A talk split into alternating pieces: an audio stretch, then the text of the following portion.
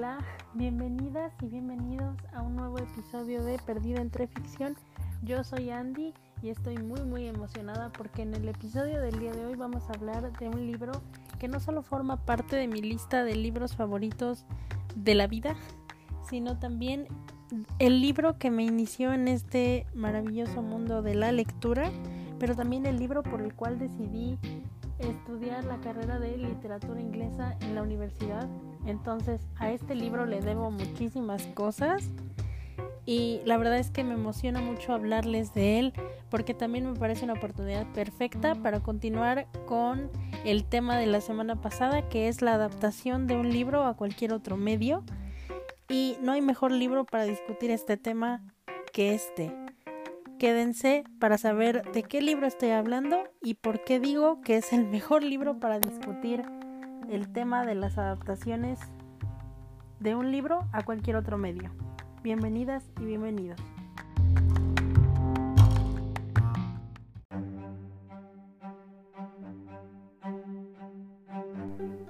Como les dije en la introducción, estoy muy muy muy emocionada porque vamos a hablar de un libro que es muy especial para mí. Este libro es Drácula de Bram Stoker.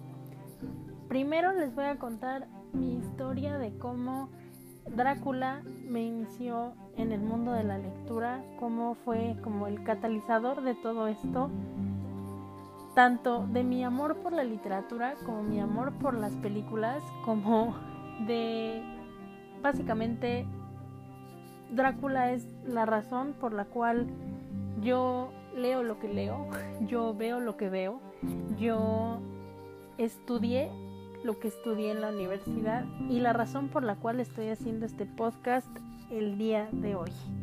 Entonces, Perdida entre ficción es básicamente el resultado de una larga cadena de eventos que iniciaron cuando yo tenía 11 años y cuando leí Drácula de Bram Stoker.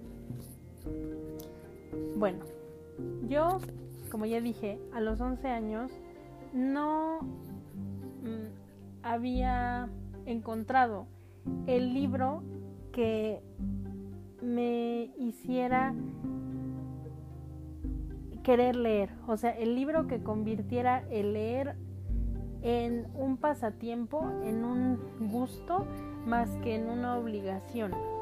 Esto lo digo porque desde muy pequeña, bueno, como a la edad de 6, 7 años, mi papá me, empezó a insistir junto con mi abuelo y mis padrinos, me empezaron a insistir que la lectura es una de las mejores cosas que uno puede hacer, porque no solo es un pasatiempo, o sea, con el cual puedes pasar un muy buen rato, sino también algo de lo que puedes aprender, o sea, te va a servir en tu vida en general, me decían, ¿no? Y entonces yo la verdad es que por hacerlos felices a ellos fue que me ponía a leer cualquier cosa, ¿no?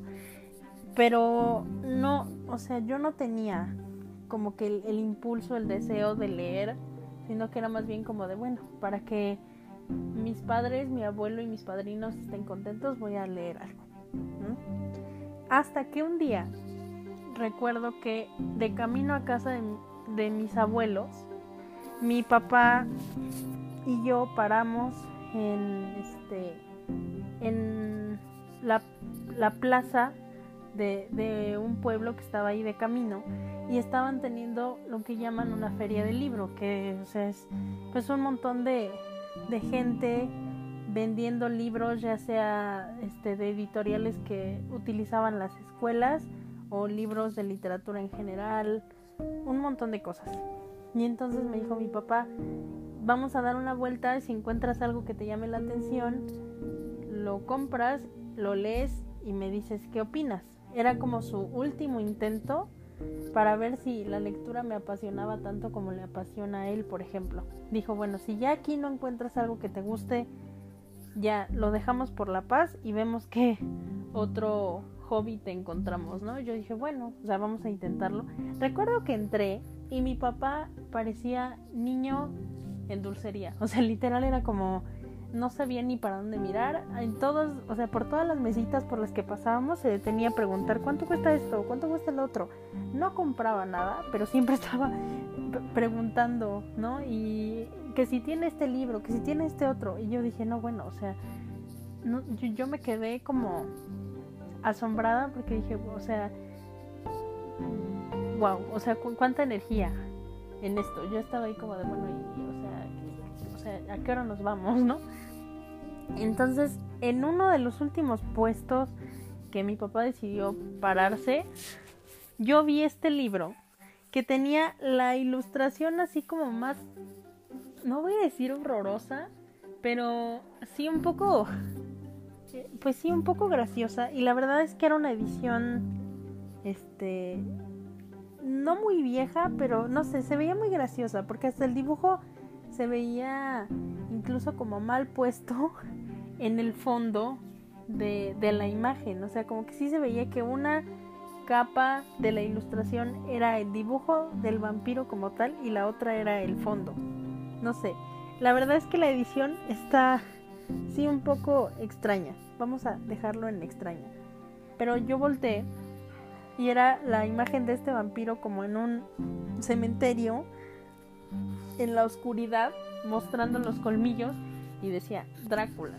Pero era un libro como de no sé, bueno, yo para mí en ese momento era enorme porque era el libro más gordo que yo había visto en la historia de mis 11 años. Y entonces yo lo vi y le dije a mi papá, ¿esto de qué es? Y me dice, es de un este de un vampiro como de las películas que ve tu mamá, porque mi mamá es como muy fan de estas películas de terror y de monstruos y de todo eso, ¿no? Y entonces yo, yo, le dije, ajá, pero ¿de qué? Si me dices que yo no lo he leído. O sea, yo solo sé de Drácula lo que he escuchado y lo que he visto en otras películas.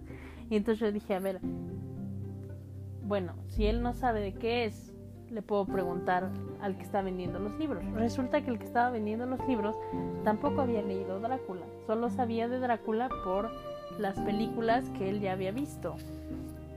Y dije, bueno, o sea, ¿cómo es que es, o sea, aquí en la en la contraportada dice que es uno de los clásicos de la literatura porque estaba en una colección que se llama Clásicos de literatura gótica. Yo dije, bueno, pues si eso es un clásico, pues parece que aquí nadie lo ha leído, o sea, ¿qué está pasando, no?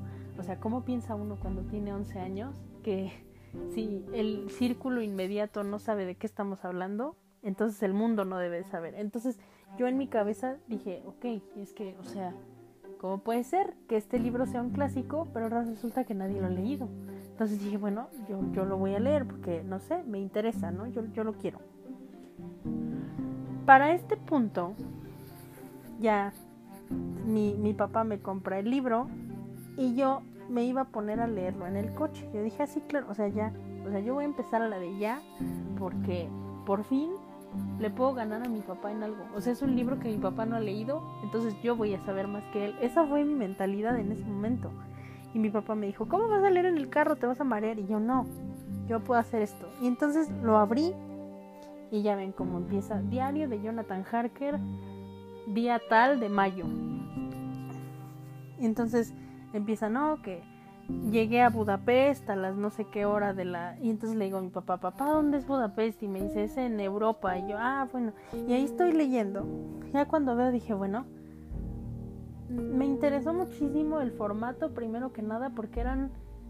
Primero era el diario de alguien, que para ese momento de mi vida yo ya había tenido el contacto al menos con el concepto de un diario. Entonces, para mí un diario era una cosa como muy privada entonces, que el libro se tratara del diario de alguien era como literalmente enterarse del chisme de la vida de alguien que a lo mejor no debería de estar leyendo, pero está muy interesante.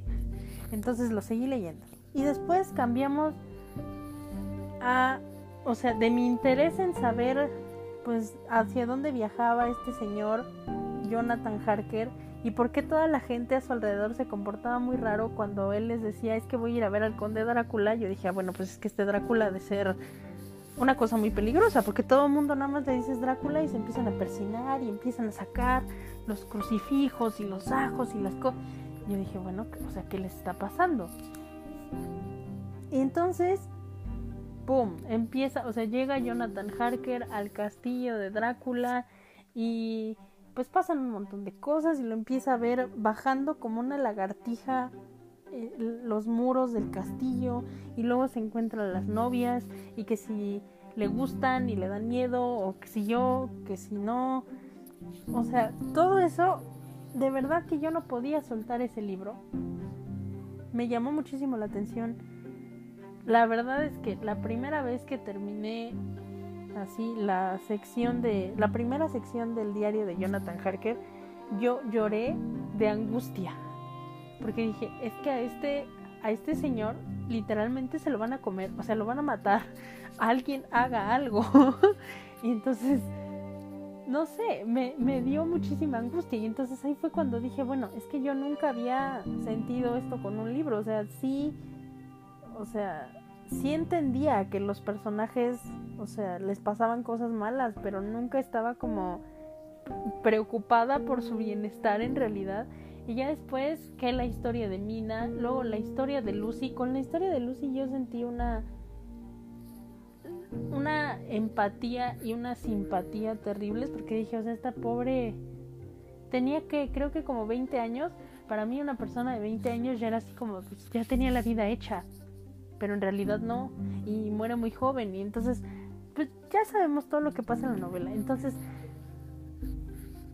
me, me, me atrapó, o sea, era un fin de semana, yo me acuerdo que me compraron ese libro el viernes, y para el domingo en la noche, yo ya lo había terminado. Y mi papá, o sea, cuando yo fui con mi papá y le dije, es que ya lo terminé, mi papá así como de, claro que no, o sea, claro que no lo has leído, y yo como de, sí.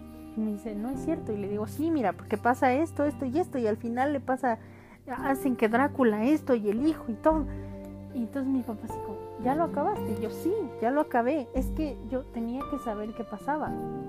Y entonces ahí fue ese, ese momento en el que yo dije, bueno, es que esto de la lectura sí es muy interesante porque literalmente de las palabras que alguien más escribió, yo ya me hice una idea de, de pues de todo lo que está pasando o sea, lo puedo ver en mi cabeza y te pones a imaginar otras cosas como, bueno, ¿y qué habrá sentido Jonathan cuando llegó al convento de las hermanas y nadie le entendía por qué estaba tan enfermo?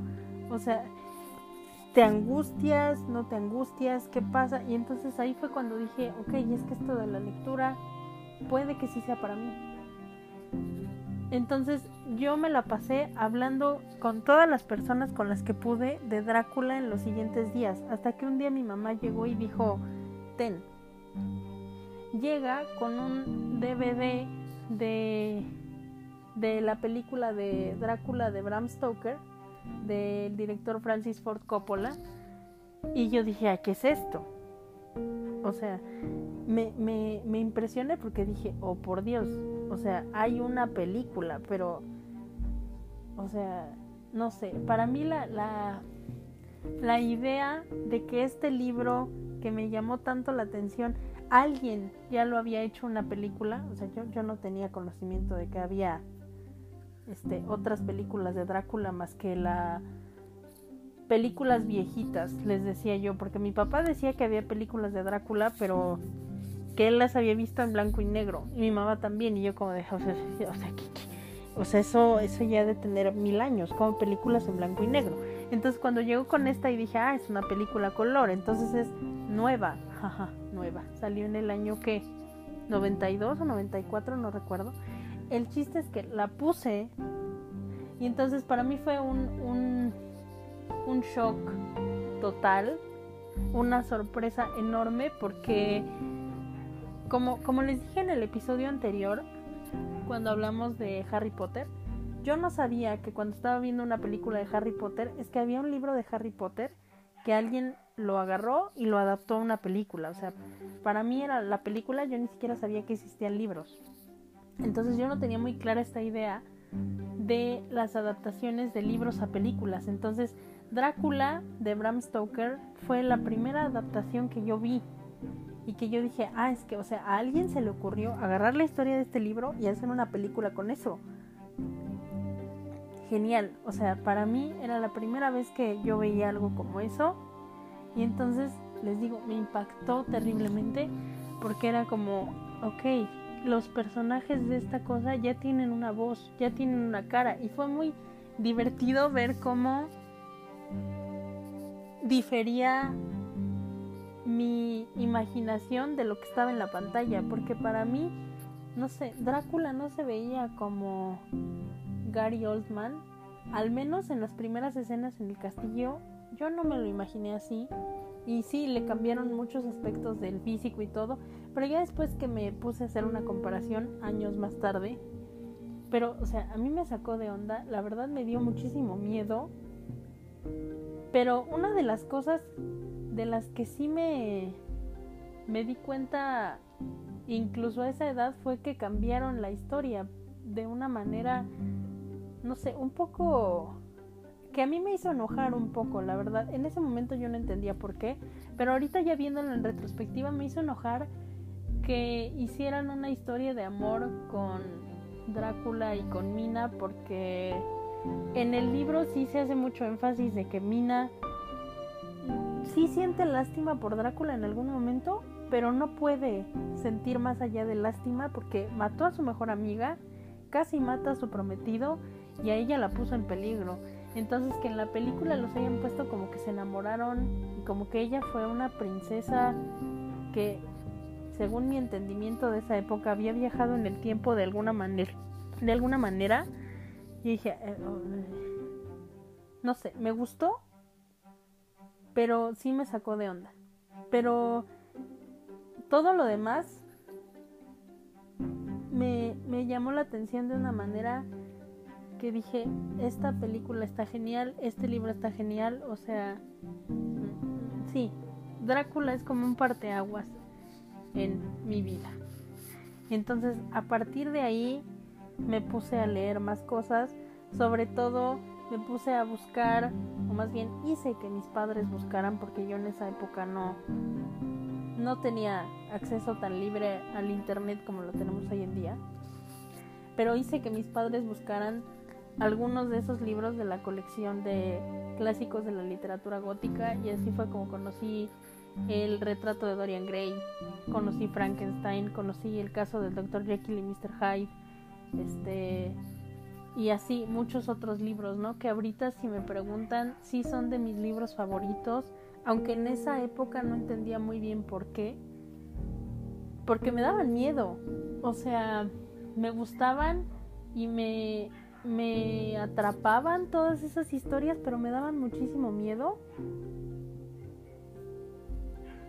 Pero no podía dejar de, de consumir historias parecidas. Ya después, este, siguió como toda esta fascinación, sobre todo con los vampiros y los hombres lobo, que después desencadenó en mi gusto por las películas de inframundo, las películas de de la cuando vi la entrevista con el vampiro dije no bueno o sea, o sea está genial porque o sea Drácula inició como toda esta fascinación con la figura de los vampiros y con lo sobrenatural y lo gótico y lo entonces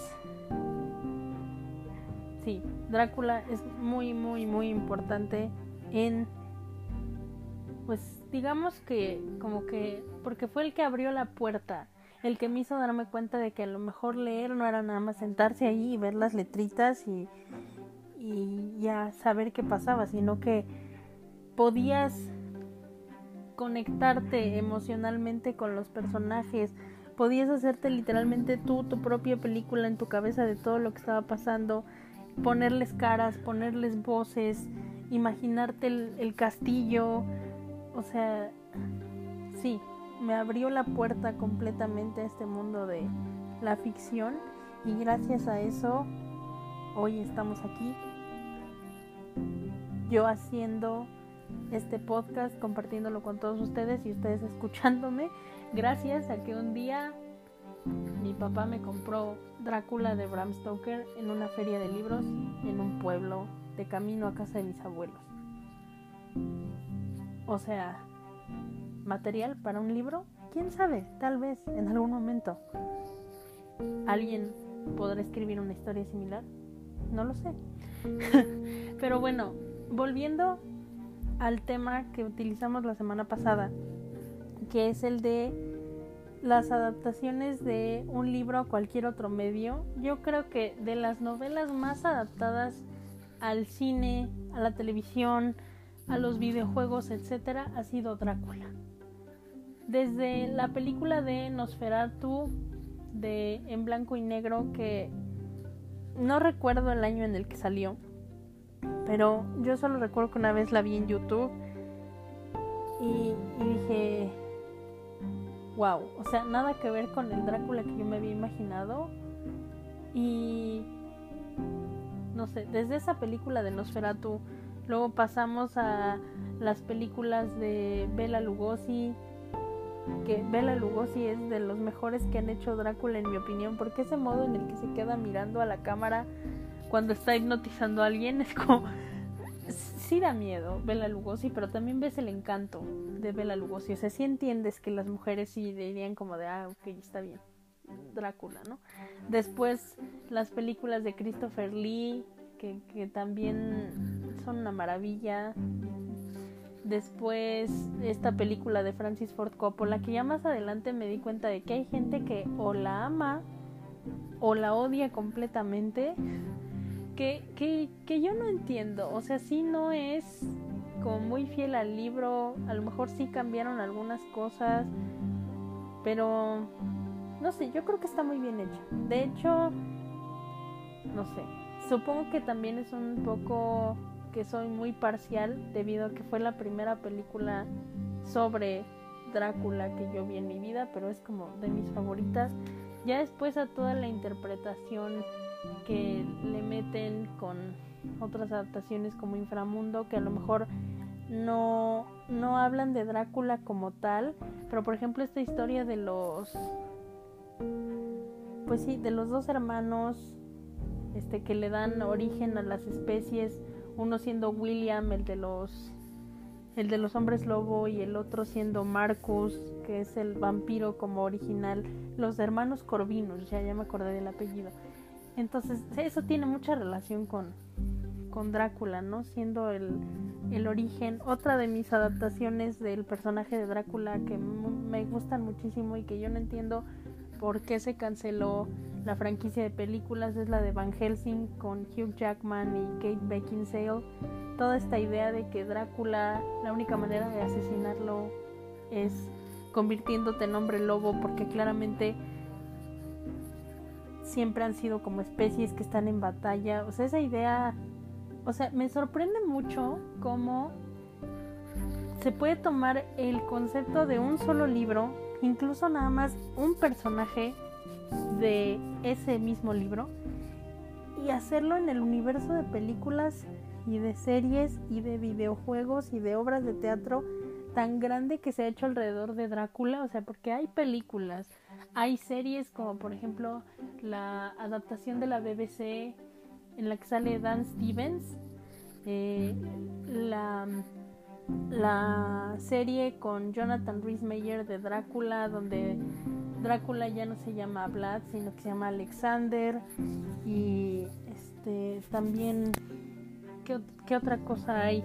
Oh, está el juego este de Castlevania, que ya, es, que ya apenas se hizo una serie animada en Netflix, que está muy buena, por cierto. O sea, ese también es otra como vuelta a la historia de Drácula, así enamorándose de una mortal y de cómo se venga por su muerte, o sea, cómo se ha expandido el personaje de Drácula de tal manera que a lo mejor su historia de origen que ya no es para nada la misma como el, el hombre este anciano que vemos en el, en el castillo con la capa negra, la vela Lugosi, ya de repente se convirtió en, en este hombre que vemos en un castillo enseñándole a una mujer, a una campesina de medicina para que cure a sus a sus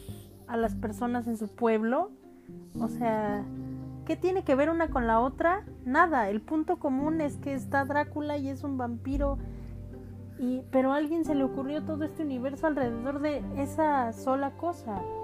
O esta o que también hay, hay adaptaciones muy malas de, Drácula también, como por ejemplo Drácula 2000 por favor, no, no me hagan este, empezar con Drácula 2000, que digo yo, amo a Gerard Butler y de verdad, quien quiera que me conozca sabe que yo voy a ir a ver cada una de sus películas, pero es que Drácula 2000, o sea, el concepto estaba muy bueno, porque era esta idea de que Drácula se hizo vampiro porque antes era Judas Iscariote y él fue el que traicionó a Jesús y y por eso es que se hizo vampiro, dices, bueno, la, la idea está muy buena, la ejecución fue la que estuvo como medio, no sé, medio extraña, o sea, yo, yo, yo no sé qué pensaría, o sea, si Drácula, el personaje Drácula, pudiera salir de la novela de, de Bram Stoker y ver esa escena cuando Drácula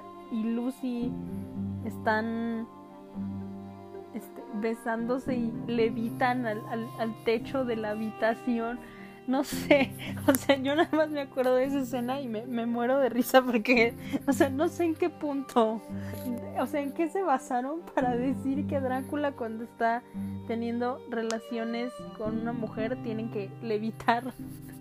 o sea, es, es, extremadamente ridículo. O el, o el Drácula de mm, la última película de Blade, que, ahí, por ejemplo, está muy interesante porque ese es otro, esa es otra interpretación de Drácula, porque según esto en Blade, los vampiros son una raza que lleva existiendo desde hace muchísimos milenios, que sí, a lo mejor el primero fue Drácula, pero tienen que ver hasta con, le meten rituales egipcios y le meten cuestiones que del dios de la luna y que, o sea, cómo ya no se queda enfrascado el mito de Drácula en una cultura eurocentrista, sino también lo, lo expanden a, a, otras culturas, es muy interesante. Pero el Drácula de, de la tercera película de Blade, ninguna ofensa a Dominic Purnell, porque también creo que es muy buen actor, pero es que, o sea, yo en ningún momento me imaginaba un Drácula como este rapado, que usara las estas tank tops, que, que dejara ver tatuajes y, y, no, no sé, no sé, no sé, no sé, o sea, como que hay, o sea, me impresiona mucho cómo pueden tomar ya ni siquiera la historia completa de un personaje como en el caso de Harry Potter y literalmente adaptar lo que dice el libro a una película sino como con Drácula que ya se volvió un personaje aparte con el que cada quien puede hacer lo que quiera mientras conserven los puntos comunes de que es un vampiro y le gusta seducir mujeres. Porque, por ejemplo, otra adaptación de la que no estoy 100% convencida de Drácula es esta de Drácula, la historia jamás contada con Luke Evans. Creo que visualmente no está mal hecha, sino que e, esta idea de que Drácula se vuelve un vampiro porque tiene que defender a su pueblo de los invasores turcos y que se vuelva un héroe, o sea, todo lo hago por mi familia, mi esposa, mi hijo y mi pueblo. A ver, o sea, sí. Drácula, el si nos vamos a el personaje de Vlad el Empalador en el que está basado el personaje de Bram Stoker, sí tenía mucho este orgullo de es que yo soy transilvano y un día voy a volver y reclamar mi trono y liberar a mi gente de los turcos, pero también es cierto que cuando la batalla se complicó muchísimo, él huyó. Entonces también, o sea, e, e, era una persona que decía, o sea, sí, orgullo transilvano y mi pueblo hasta la muerte, pero ya cuando ves que la muerte en serio se está acercando es como de, eh, no, con permiso, me voy y salgo por la puerta de atrás. Entonces, esta idea que hicieron en Drácula, la historia jamás contada de que no, yo sacrificaré todo para salvar a mi familia y a mi pueblo. O sea, yo entiendo que en los últimos años nos ha fascinado mucho la historia del héroe que sacrifica todo en nombre de una causa mayor que la suya y esto lo podemos ver muy evidente en la historia del Capitán América o la historia de Batman o la historia de Superman. O sea, yo entiendo que nos fascinen ese tipo de personajes, pero yo creo que no encaja Drácula en ese estereotipo, por más que le quieras mover y acomodar. Drácula es una es, es, es, es este ente, este monstruo que de verdad se divierte con esta idea de que puede seducir a mujeres e incluso hombres, ya más adelante en otras adaptaciones que se han hecho, le divierte eso, el ver cómo los seres humanos son tan vulnerables que él literalmente son sus presas de caza, pero incluso también le divierte cazarlos. Y no nada más eh, eh, por, por beber su sangre, sino esta idea de persecución, de seducción. Entonces, no es una persona, o bueno, no es un personaje que yo vea con, con estos ojos de, así ah, claro, él sacrificaría todo para salvar a su familia y a su pueblo. Que también eh, otra de las adaptaciones recientes que yo de verdad quería que me gustara muchísimo, porque una amo al, actor que sale en esa serie, que fue la adaptación de Drácula que hizo la BBC con Netflix, de hecho creo el año pasado, eh, en la que Drácula es Claes Bang. El primer episodio está genial, porque pues es todavía esta idea de Jonathan Harker llegando al, al castillo y poco a poco se da cuenta de que Drácula se está haciendo más joven porque le está este, quitando a él como su energía de vida mediante su sangre y todo. Esa idea en la que expandieron todo esto de Drácula, de que a la hora de beber tu sangre, Drácula no nada más está bebiendo sangre, o sea, el acto físico de beber tu sangre y acabarse tu fuerza vital, pero también se lleva parte de como tus recuerdos y de lo que sabes y de lo que eres. Está muy interesante eso.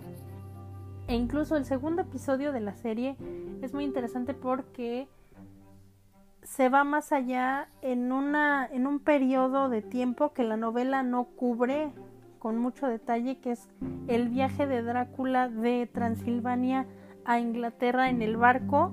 O sea todo el episodio se convierte en este misterio entre que descubramos quién es el asesino entre la tripulación del barco. O sea, es, es, fue muy interesante. Lo que ya estuvo muy, muy mal logrado desde mi punto de vista fue el tercer episodio que, spoilers, si nadie ha visto esa serie de Drácula en Netflix, no sé, o sea, yo, yo de verdad quiero que este espacio se mantenga lo menos parcial posible, pero de verdad, si no han visto esa serie, vean el capítulo 1, el capítulo 2 y como acaba el capítulo 2, así acabó la serie, de verdad. O bueno, no sé, digo, yo, yo no les puedo decir qué es lo que ustedes pueden hacer o deban hacer, pero es que el tercer episodio, o sea, no, nada tiene que ver. Esta idea de traer personajes que se desarrollan en el siglo XIX principalmente a un contexto moderno como lo hicieron con Sherlock. Funciona con Sherlock porque yo creo que como ya vimos, o sea, con esta adaptación de la BBC, Sherlock se beneficia mucho con esta cosa del Internet y la tecnología y demás. ¿Por qué? Porque el crimen, a pesar de todos los años que hayan pasado, sigue siendo una constante. O sea, a lo mejor sí, el, modo en el que los seres humanos cometemos crímenes ya no es el mismo de ahorita del siglo XIX. Pero en su base, en su raíz, los crímenes siguen siendo iguales. Todos tienen un motivo, todos tienen un, un método. Entonces, por eso es que Sherlock creo que es de los pocos personajes que funcionan independientemente de su contexto histórico. Sin embargo, Drácula, como vimos en esta adaptación de Netflix, no sé, no funciona del mismo modo en un contexto moderno porque siento que ahorita ya estamos un poquito más despiertos en ese sentido. O sea, por ejemplo, una de las cosas que para mí no me funcionaron en esa serie es su relación con Lucy. Una porque el personaje de Lucy como lo pusieron en la serie no me agradó para nada. No en cuanto a la actriz que la hizo. La actriz que la hizo yo creo que hizo un trabajo fenomenal. Y este es un debate en el que no me quiero meter muchísimo. Pero, o sea, ya sé que la novela Lucy no es una persona de color. Y en la serie de Netflix Lucy sí es una persona de color. O sea, la verdad es que me decepcionó mucho leer muchas reseñas de ese programa en las que ese era como que su punto principal. O sea, Lucy no es una persona de color. Es que yo no entiendo por qué eso debería de causar problema. O sea, yo creo que está muy bien que las series y las películas y todos los diferentes medios se abran eh, a, pues sí, a diversificar eh, pues sí, el modo en el que representan a diferentes culturas. O sea, no todos los personajes tienen que ser interpretados por gente caucásica. O sea, hay actores de actores, actrices de otras culturas que igual hacen bien su trabajo. Entonces yo no entiendo por qué el hecho de que Lucy sea una persona de color haya molestado a tanta gente. A mí la verdad es que no me molesta. O sea, mi queja con el personaje de Lucy tiene que ver más en cómo fue escrita para esa serie, más que la actriz que lo interpretó. Yo creo que la actriz que interpretó el papel hizo un trabajo fenomenal. Me encanta la voz de esa mujer. Pero bueno, volviendo a... A Lucy yo creo que la escribieron de un modo como siento que le ha pasado al personaje de Lucy en muchas de las adaptaciones de Drácula, la vuelven una persona muy superficial, muy vacía, muy, muy que nada más le interesa su aspecto físico y ver cuántos hombres se liga en un día. Y, Lucy así no es. O sea, yo no sé, de verdad no quiero este, alargar mucho este episodio con eso, pero Lucy es mucho más que, que eso. O sea, sí, se preocupa mucho por sus sentimientos, sí, pero también es muy pura de corazón, o sea, muy inocente, muy... Eh, también muy maternal en ese sentido, porque le preocupa mucho Mina. Y también en la novela cuando le está escribiendo a Mina de que tuvo tres propuestas de matrimonio en el mismo día, su discurso de cómo lamenta herir a las otras dos personas porque son muy queridas a su corazón, pero no son la persona que ella ama, yo creo que eso deja ver que Lucy no es una persona superficial, sino que Lucy de verdad tiene un corazón enorme y siento que esa es una de las cosas que en, muchas de las adaptaciones de Drácula que he visto, si no es que en todas, cuando incluyen al personaje de Lucy, porque de plano hay unas que lo borran así definitivamente. Y en las que sí está incluida Lucy, Lucy es esta persona completamente superficial, este, que nada más se preocupa por su aspecto físico, que digo, también se vale, ¿no? Que las personas se preocupen por su aspecto físico, pero yo no creo que ese sea el, enfoque o, todas las cualidades que se le pueden poner al personaje de Lucy Westinra, pero bueno, más allá de todo eso, lo interesante aquí y el punto principal de este episodio es eso, ver cómo de un solo libro se pueden adaptar millones de historias más, o sea, ¿cuántos retellings no hay ya de Drácula, o sea, están, hay adaptaciones en películas, como ya dijimos, hay series,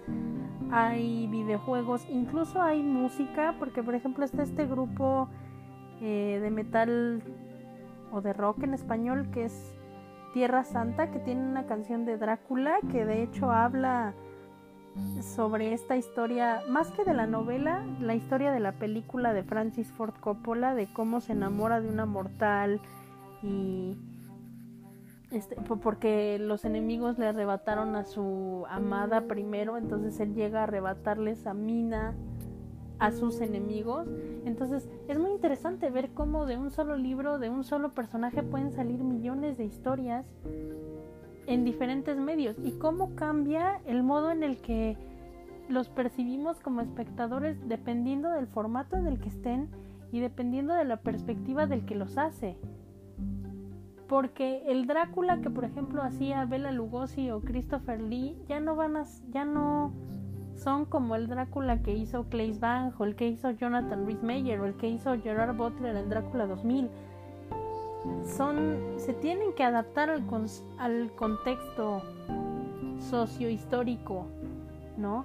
En el que se encuentran y también es muy interesante darnos cuenta de cómo las adaptaciones, valga la redundancia, se van adaptando, acomodando al contexto de la sociedad en la que los produce. Porque, por ejemplo, por más que no me haya gustado este tercer episodio de la serie de Netflix de Drácula, porque Drácula textea con emojis, o sea, yo, yo cuando vi eso casi me da, no sé, el, o sea, casi me desmayo ahí, porque dije, o sea, claro que no.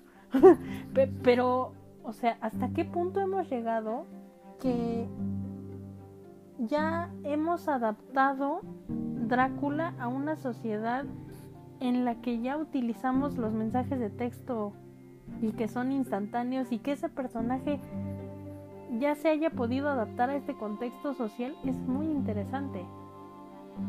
Entonces, ¿cuál es la relevancia de personajes como Drácula, de novelas que, a pesar de todo el tiempo que ha pasado, siguen siendo adaptadas, revisitadas, reescritas? ¿Por qué seguimos interesándonos en el personaje de Drácula?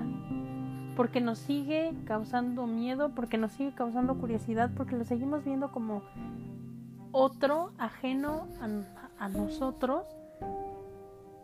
Y eso, sin importar la adaptación, sin importar el contexto, sin importar el medio, no va a cambiar. Drácula sigue siendo el cúmulo de cosas extrañas, sobrenaturales, inexplicables que a pesar de que nos da miedo, nos sigue llamando la atención, nos da curiosidad cómo funciona, por qué un hombre haría ese tipo de trato con una fuerza sobrenatural para dejar atrás todo lo que consideramos humano para convertirse en este monstruo. O sea, ¿qué es lo que lo llevó a eso? La historia de origen de ese personaje causa curiosidad. Y es por eso que una novela que fue publicada en 1982, seguimos hablando de ella hasta el día de hoy. Y puedo apostar que seguiremos hablando de ella, se seguirán adaptando la historia de Drácula y la historia de Van Helsing y la historia de Mina y todo este concepto del vampiro transilvano se seguirán adaptando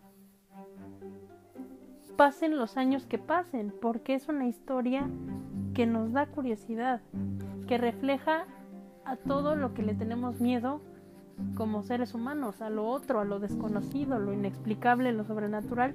Y ese es un punto en el que podemos ver más allá las adaptaciones, ya sea de un libro a una película o a cualquier otro medio. Que ya no veamos si es mejor la novela original de Bram Stoker que las adaptaciones que se han hecho. Dejemos de verlo por ahí.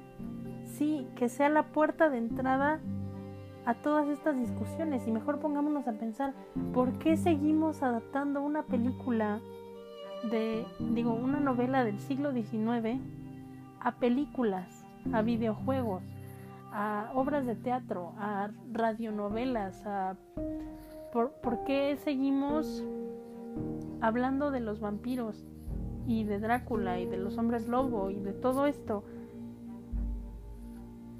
O sea, ese yo creo es el, el poder de las adaptaciones.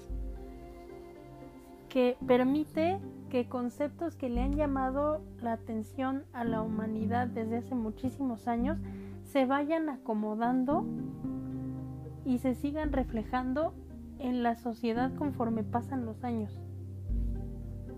Y bueno, con esto quiero concluir el episodio de hoy. Y no sé si vaya a ser algún otro episodio de Drácula en un futuro. Tal vez lo haga porque quisiera discutir alguna de las adaptaciones con más profundidad, pero no sé, tendremos que ver. Si les interesa, háganmelo saber y muchísimas gracias por escuchar este nuevo episodio de Perdido entre Ficción. Mi nombre es Andy, les agradezco mucho que estén aquí en mi acompañándome en este viaje por el universo de la ficción. Nos vemos la semana que viene, cuídense mucho.